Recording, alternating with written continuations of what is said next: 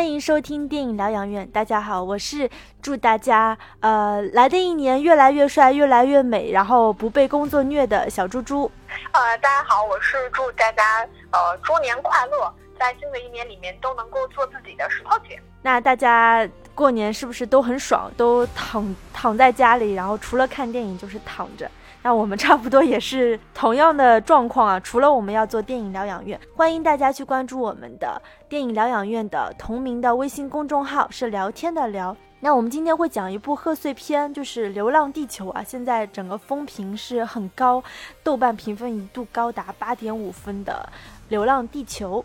那石头姐现她现在《流浪地球》的一个票房状况差不多是怎么样的？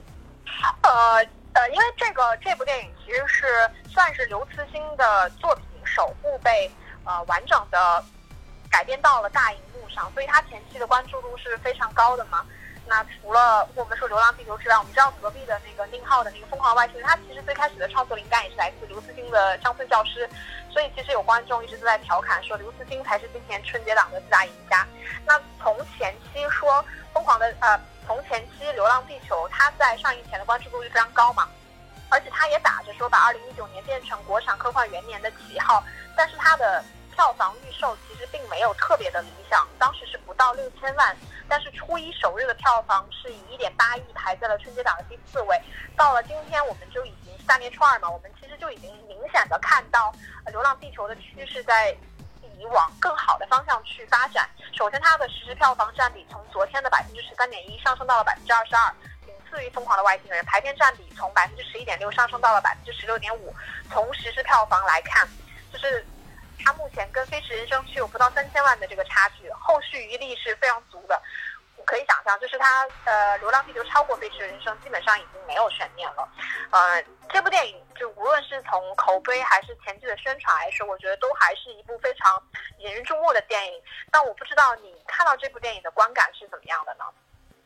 嗯，那谈观感之前可以再补充一点点，就是它的市场状况。因为我有听说，就是中影集团让自己的那个院线，就是那个新美院线，强制性的多排这个《流浪地球》的排片。因为我们知道，就是春节档是各大院线的一个必争之地嘛。因为通常喜剧片基本上是九十分钟的比较多，所以说如果你去排《流浪地球》那样两个小时的影片，你一天下来其实是会损失掉一个电影场次的时。那这个对于呃各大院线来说，其实是需要考量的一个事情吧。那说回这部电影的观感的话，我自己是觉得观感很差吧，因为我我觉得从头到尾我真的是看不到所谓的什么科幻感啊、科幻观啊，就简直就是一个就是各种卖惨然后过度煽情的灾难片。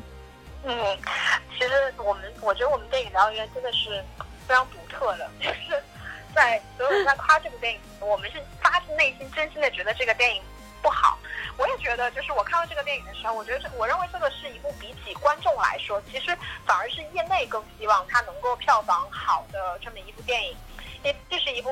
呃重工业电影，如果它的票房好了，那明显会对重工业国产电影有一个提振的作用，相当于它的市场期待值上来，资本也上来了。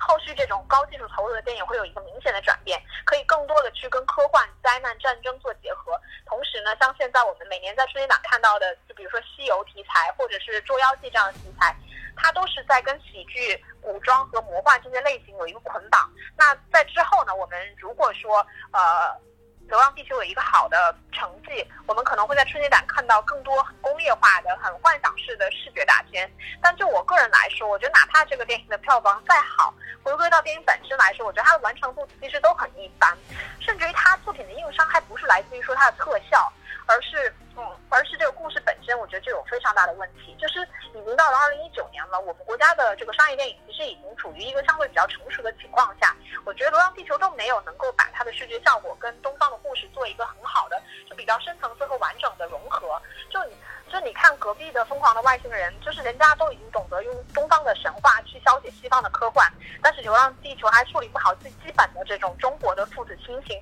对我来说，我觉得这个是比较不能忍的。啊，那接下来我们就开始比较正式的进入这个电影。那我们。会从两个方面去聊这个电影，因为夸嘛，就是夸这个电影的人太多了，我们就是也实在夸不出来。那我们首先会去聊一下这个电影的一些缺点。那第二个部分的话，我们会去聊一下这个电影的改编，因为毕竟是从刘慈欣的作品来的。首先我们来吐槽这个电影。首先的话，我觉得这个电影我们就不说抄袭了，就是基本上所有的观众都能看得出来，这个片子它是有非常重的诺兰的星际穿越的影子。首先，它的故事框架基本就是一样的。一个宇航员的父亲为了子女，他不得不去执行一个星际任务，然后进而跟子女有了一个很深的隔阂。那双方双方也约定了一个重逢的时间，但是父亲无法履约，呃，最后通过双方共同完成了一项任务，实现了一个亲情上的和解。甚至两部电影里面都有一个老爷这么一个人物，呃，星际穿越里面也有，啊，还有就是一对父母啊，一对兄妹的亲情关系。然后电影里面母亲都是缺席的，包括像《流浪地球》里面也演到了，就是飞船派他们其实已经准备好。了人类的胚胎跟粮食的种子，准备在新家园重新开始。其实这个设定跟《星际穿越》都是一模一样的，我觉得实在是从故事层面来说，实在太偷懒了。甚至连电影里面就是有一场戏是吴京从那个休眠舱到达控制室的那一段太空的戏份，其实那个拍的当时那个背景音乐都非常的像《星际穿越》。呃，我觉得不只是说像在剧情方面的抄袭啊，那之后我也会聊一下在美术方面的抄袭。第二的话，我觉得这个电影的情感处理是非常粗糙的，几乎是没有什么细节可言的。其实我觉得他选取亲情这么一个角度是很容易理解的，因为亲情是比爱情和友情更加有力量、也更加普世的一种情感。但是在《流浪地球》里面，他主打的一种中国式的亲情，你觉得处理的好吗？我觉得其实挺一般的。就是像我们看到那种西方的电影，比如说《星际穿越》里面，就是爸爸在临行前，他能够跟女儿去表达说“我爱你”，然后。我们什么什么时候再见面这样的话，但是我们中国人其实不是这样的，我们我们是不习惯于直白的表达情感的，尤其是亲子之间之间。我觉得我们更多的那个真实的状态是，我作为子女，我可能发展的特别好的时候，我的父母对我的，呃，处对我的态度反而是那种鞭笞型的，他们可能是没有那么没有办法那么认同你，他们可能会一直在打击。但是当你遇到困难的时候，就是。父母会义不容辞的出来帮你，就是他们的行动会大于他们的言辞。我觉得这个对我们来说可能是更加真实的。所以落到《流浪地球》里面，我觉得老爷这个角色的塑造本身还是有闪光点的，因为他的那个一个老人的形象是非常真实的，他是不太会去表达情感，但是一直付出的这么一个人物。但是败笔在于，我觉得到他死的时候有一个闪回，是他口述的交代了一下这个小女孩韩朵朵的来历。我觉得这个设计其实就略微的矫情了一点。哎，我觉得真的整部影片演技在线的，好像只有那个吴孟达。嗯，还有就是我我觉得整部影片就是逻辑 bug 很多，太过个人化，也也太过个人英雄主义，而且是那种。就是太太过无知无畏吧，因为刘慈欣原著当中，他其实整个气质是很冷静的，通篇到尾都充斥着一种无力感，就是个人是无法去改变命运的，也无法跟宇宙抗衡。那所以人对宇宙其实也是充满敬畏感的。我们知道，他整个移民的过程将延续两千五百年。通过一百代人，而且每一步都是就是精确计算，且所有人都会严格遵照的。但是呢，这个影片处理的就是个人英雄主义很浓厚的。当那个宣布地球已经无法逃逸的时候，仅仅是刘启这样一个就是二十几岁的一个什么都不是的一个年轻人，他的一个突发奇想，就要所有人去配合。而且而且这个电影甚至你就配合也就算了，其实。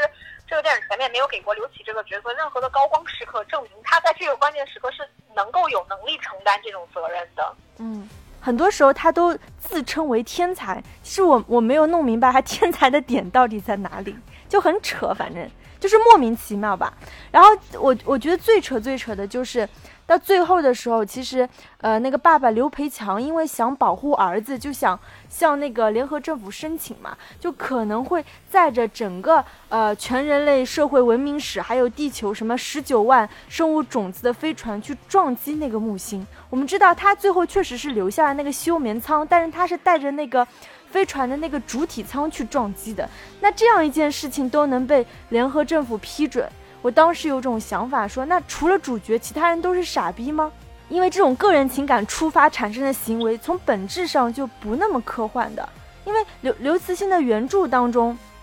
它其实所有东西都是非常非常精确的，非常就是冷静的，而不是像这部影片当中的完全有这种就是父母和子女之间的爱来决定的。我不是说这个，呃，父母亲情不重要或者是不伟大，只是我会觉得这样的做法会把这部所谓的科幻片给降格了。嗯嗯，没错。你想想，这个电影说是科幻片，但是它所有的逻辑其实都是在依靠情感来。推动的，包括你说刘培强作为一个很成熟的一个宇航员，他去说服联合联合政府的说辞，居然是自己对儿子的亲情，就是这种这种以情感，就是以情感来牵引所有的故事推动。我们觉得这个故事好像听上去特别像是那种脑残的爱情剧或者亲情剧一样。对的，对的，嗯嗯。然后你你前面提到了，就是说。呃，刘启这个角色嘛，我觉得你想想这个电影里面，他其实最主要的人物是刘启跟韩朵朵这两个人物，但是其实呢，这两个人物大多数时候的情感状态，我觉得是会让人有一点反感的。首先就是刘启对父亲的恨意，多少有一点不合情理。比如说，因为当时的整个背景设定是人类已经有三十五亿的人都已经不在了，在那么一个末世的很悲凉的情况情况下。你的父亲为了把唯一生存的机会留给你和你姥爷，进而放弃了本来就快死去的母亲的这个治疗。我觉得事情会有那么难以理解吗？我觉得其实并没有。如果他前面铺垫了说这个刘启这个人物对他母亲有多么呃多么厚重的这种感情，那你再去看你的父亲，我觉得反而可能会比较顺理成章。但是电影里面是丝毫没有表现的，就是观众对他这种恨意，我觉得也是有点牵强的。第二个就是我觉得这两个小孩的目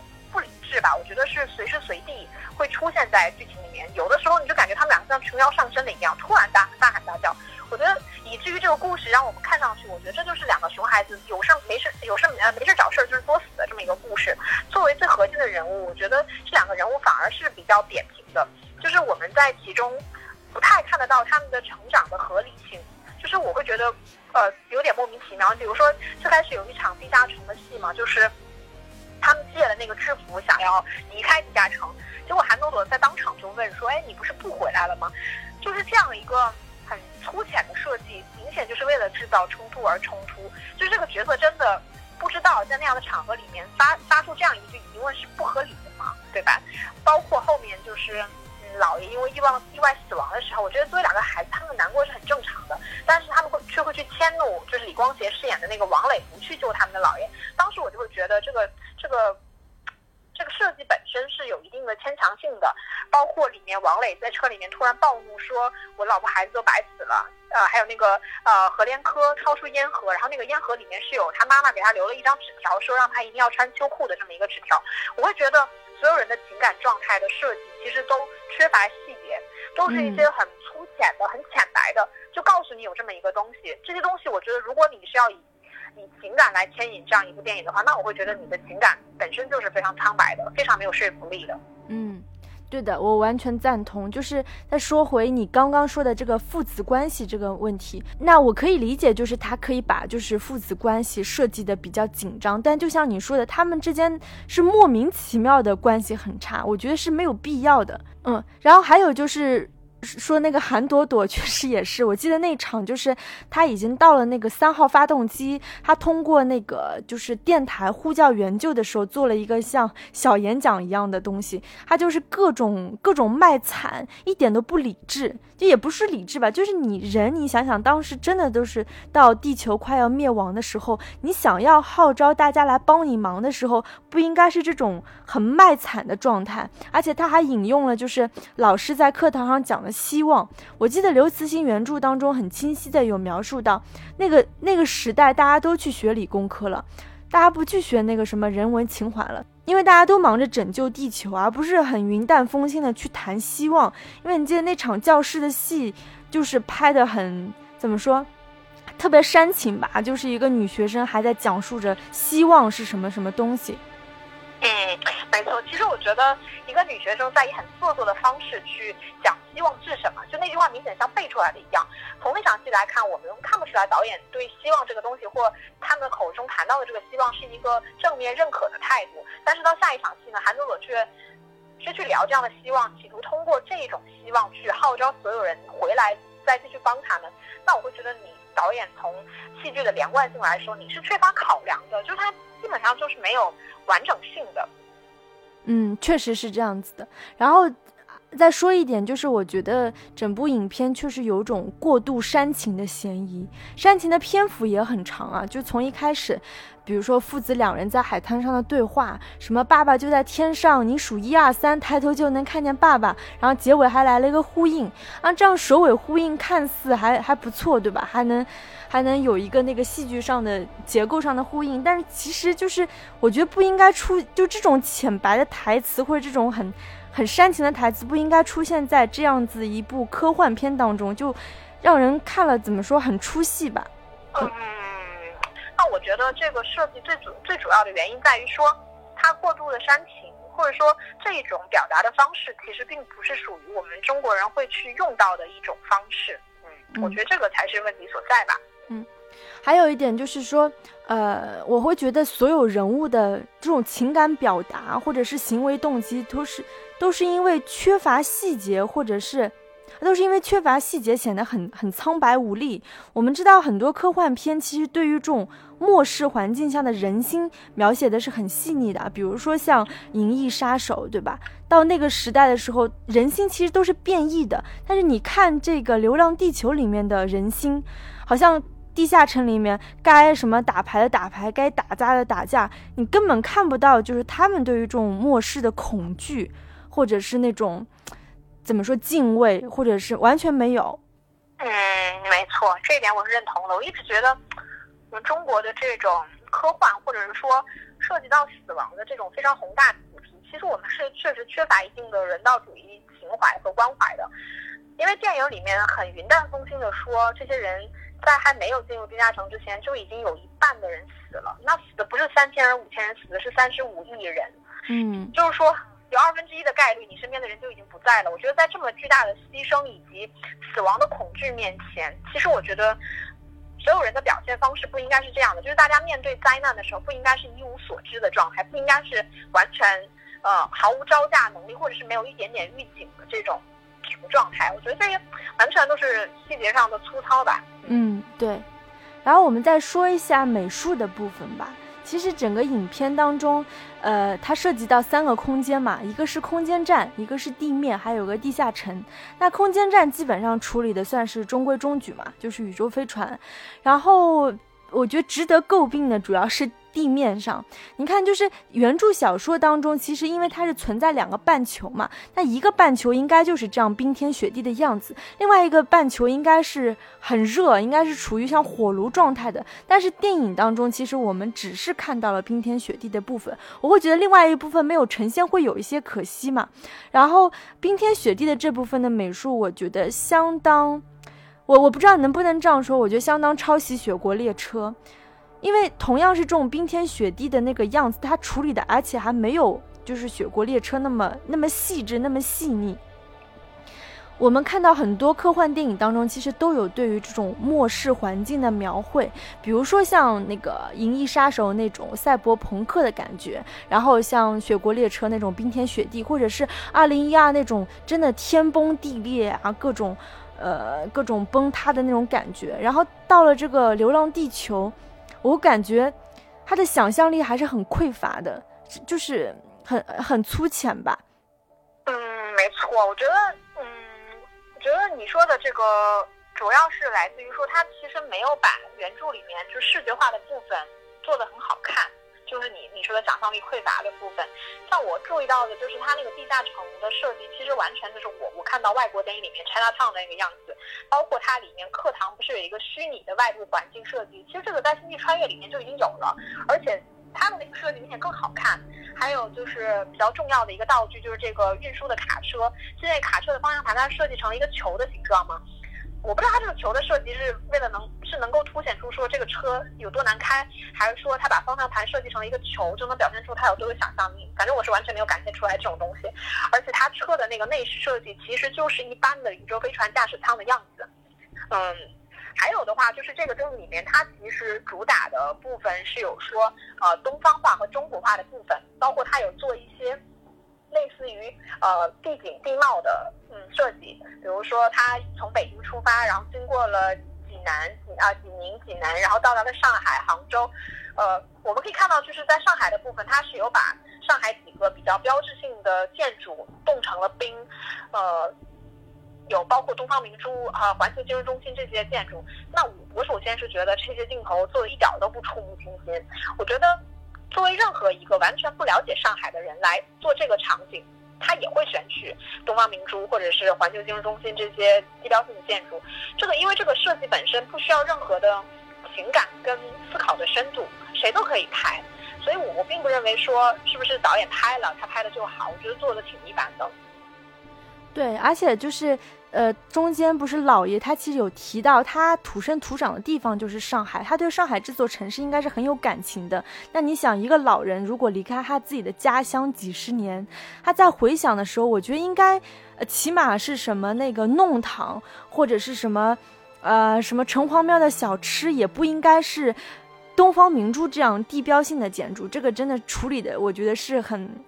真的是很粗浅和直白吧，然后，但是，但是你说话说回来，你也能看到他其实有在注意到这些就是地域性的设计，比如说他那个地下城嘛，我觉得那个地下城其实跟那个北京西单的那个地下商场 挺像的，就是什么台球有台球桌，有什么什么地方，然后。然后他还充斥着各种北京的方言，但是不知道为什么他处理上海的时候就这么匮乏。我我是不是因为他自己对上海这个城市没有任何感觉？我我我我不知道你有没有注意到有个镜头，它其中一扫而过是出现了一个兰州拉面。嗯，对对对。那如果如果其实你像老爷在前面一场戏他已经说过会那个吃那个面什么的，那我觉得哪怕你那个设计的高级一点，你是一闪而过。出现了一个什么沧浪亭啊、大富贵啊、什么南翔小笼包啊，我都觉得你是不是一闪而过，比那个兰州拉面来的设计要高级？因为你这个这个兰州拉面本身跟上海这个地方的关联性就没有那么的强。嗯，确实是。那我们现在来聊一下改编。我们知道呢，这部电影呢是根据那个刘慈欣的中篇同名小说啊《流浪地球》改编的，然后全篇只有两万三千字。算是很很就是篇幅很短的，然后他呢将人类的逃亡分为五步，第一步呢是刹车时代，使得地球停止自转，然后第二步就到了逃逸时代，就是影片当中有呃大量描绘的那个地球发动机嘛，就是地球发动机使得地球加速到逃逸速度，飞出太阳系，然后到了第三步呢就是。流浪时代一加速，就是他在外太空继续加速，飞向比邻星。到第四步的时候继续流浪，他在中途呢，使得地球重新自转，调转发动机的方向，开始减速。那到了第五个时代，就是新太阳时代，地球泊入比邻星的轨道，成为呃这颗恒星的卫星。其实影片它很聪明的节选了，就是逃逸时代当中很短暂的一个瞬间。当时呢，是因为木星引力激增，地球在逃逸过程中很可能会撞上去。那他选的就是这个和木星擦肩而过的一瞬间。那其余的主线，它基本上都是用旁白来说明的，就是很很投机取巧吧。你你完全失去了就是你看科幻片应有的那种影像化的乐趣。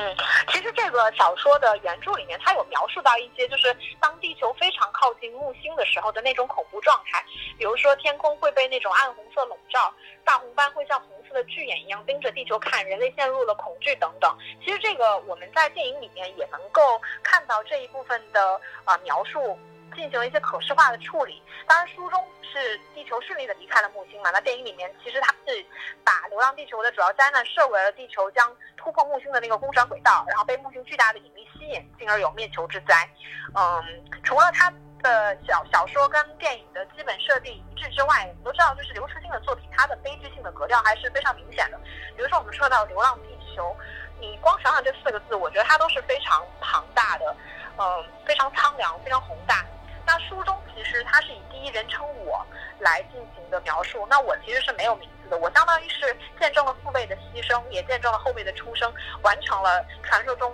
所谓这一百代中人的三代的推进。那整个故事其实跟我们看到的电影版本相差的非常多。我不知道你你看完的话，你会觉得这个电影改编的怎么样呢？嗯，我肯定是觉得改编的很不好吧，尤其是。我最不喜欢的地方应该就是气质的差异吧，因为刘慈欣原著当中其实整个风格是很冷峻的，情感是很寡淡的，而且也充斥着这种就是恐惧吧。然后就像你刚刚说的，其实我们都不知道主人公姓名，他是很很弱化这个人个体本身的。你想那个主人公跟日本妻子的结合也是很仓促的，然后他们生个孩子还要抽签，就是每三对夫妇当中只有一对可以生孩子。然后当那个孩子被送走之后，主人公还说他觉得他跟妻子之间唯一的联系没有了。最后还加入不同的阵营，一个是呃联合政府派，一个是反叛军。然后最后妻子还战在战乱中当中死掉了。但是影片他把这种情感上升到最高的高度，他是觉得这个情感是可以战胜战胜科学，甚至是战胜宇宙的。我我觉得这是跟原就是原著气质上最不相符的地方。嗯，其实我我我认为就是电影的，呃，电影的什么来着？啊，呃，其实我觉得电影的整体调性从原著的那种很悲观苍凉，变成了一个更加乐观的、更加粗浅的。这个本身其实并没有特别大的问题，因为我们电影不可能真的拍的那么像刘慈欣原著一样那么的悲观。还有一点就是，我对于原著当中印象比较深刻的就是对于太阳的恐惧，就是呃，我们现在这个时生活的时代，在他们看来就是前太阳时代嘛，大家可以每天看到日出日落，大家是很喜欢太阳并且享受太阳的。但是到了那个主人公生活的那个时代呢，大家对太阳是。非常非常恐惧的。我记得有有一个桥段，就是说那个主人公还是小学生的时候，有一天老师带他们去在远日点的时候啊去看太阳，结果那些小学生都害怕的躲在船舱里面不敢出来。就是你想，太阳作为一个很有安全感的东西，在那个时代变成了令人恐惧的东西。这个设定本身是怎么说？就是很很荒凉的，但是却但是在电影当中完全没有呈现，我觉得算是一个遗憾吧。嗯，其实，嗯，我我我我认同，我我觉得这个电影跟改编最大的败笔之一，一定是说它缺乏宇宙观啊，因为我们看到小说里面，它其实是有写到。呃，人类之所以会带着一地球一起逃亡，是因为太阳发生了灾变，那所以才会产生了人类对太阳的恐惧。但是在电影里面的时候，因为它所有的内容其实都集中在地球上面，人类只关心的还是地球那个一亩三分地。我觉得这个明显是跟这整个故事设定，就是你够不上你的故事设定，导致这个格局变得非常的小，以至于我我觉得说整个电影其实它就是所有人、所有的角色、所有的设定都是缺乏宇宙观的。我我觉得，啊，说到底吧，电影其实把原著改的不再是一个科幻故事了，它其实就是一个科幻的壳子，那其他就是一个灾难片。就我我看到豆瓣上有《流浪地球》的广告，就说这个是最硬核的科幻片，我就觉得这个其实有点扯啊，因为，呃，改编的话，我们可以参照《降临》，那个是根据特德·江的短篇小说《叫你医生的故事》改编的，那本小说其实也是非常的不友好，就是对读者非常不友好，各种理论假设，但是。当他改编成电影之后，丹尼斯·维伦纽瓦就是导演，他其实有把对那些非常冷气、非常抽象的描述进行视觉化处理，同时他按照原著的设定制造了一个能够自圆其说的科幻世界。那他的科幻观其实是非常完整的。我觉得科幻观是一部称之为科幻电影的基础，但《流浪地球》其实根本是没有这种东西的。除了《流浪地球》这个基本设定，呃之外，大部分它的故事主体都是集中在面临这些。灾难发生了，这些险境险象环生的时候，这些小队如何成功的运送这个行星发动机到达目标地点？但是我们看到，最终这个为主人公设立的目标也被抛弃了。对于这场灾难本身，对于周围的环境，主人公表现的都是非常麻木的。我觉得这根本就是按照灾难片的套路去拍的。最终也只有说，在地球跟木星引力对撞的这个设定，算是有一定科幻含量的吧。呃，对我我认同，我觉得最大的问题还是在于他的科幻观吧，就是他真的是没有任何敬畏心。这点还挺可怕的。然后最后想要吐槽的一点就是，原著当中其实这是一个很很世界性、很全球化的问题，因为整个地球都要逃逸嘛。但是影片当中它表现出来的这种民族主义的倾向，我觉得是过于严重的。比如说，知道那个地球逃逸失败之后，就是其他民族都特别消极，还有什么日本人自杀呀，然后这些的，但是只有中国人在拯救世界。我我觉得这一点其实是有些可笑。你你当然可以突出中国民族的什么勇敢啊，什么聪明啊，但是你你不能将其他民族描绘的都是一帮傻逼。我我觉得他确实在这个民族主义的这个倾向上是有一点狭隘了。比如说，我们美国人可以拯救地球，我们中国人也是可以拯救地球了。毕竟你你是要呃拍给中国观众看，我我倒觉得这个是没有什么问题，只是说你过度的去。过度的去弱化在这场全球灾难面前其他这些种族，我觉得这个确实是有一点狭隘了。嗯，我最后还是想想想吐槽一点，我觉得这个电影观感很差的一个原因，就是在电影里面有大量的就是口型和台词是对不上的，后期应该是有大量的台词被修改了。就我觉得你那么多特写镜头，口型都对不上，我我看着我会觉得非常挑戏。对我我当时也发现这一点了，因为。而且还是非常明显的，我觉得这样一部大制作，连最基本的口型都没有对上，是一个非常严重的失误。但是我不知道为什么网上现在有这么多，就是脑残粉也好，拼命在追捧这部电影的。嗯嗯，我觉得可能从更宏大的角度来看，这个电影它在整个行业还是有可取之处了。只是说，可能我们是不是过于的狭隘，我们没有办法发现这个电影，就从电影的角度去认可它的。质量本身吧。那我们今天的节目就差不多到这里啦。然后，呃，因为在过年期间，我跟石头姐是在 异地的状态，所以可能音质上会有一些瑕疵，然后请大家多多谅解。那就下期再见了。那如果大家想要跟我们一起讨论这部电影呢，还是欢迎大家去关注我们的同名的微信公众号“电影疗养院”，聊天的聊，可以在后台跟我们疯狂吐槽，也可以抨击我们的观点啊。行，那就下期再见啦，拜拜，拜拜。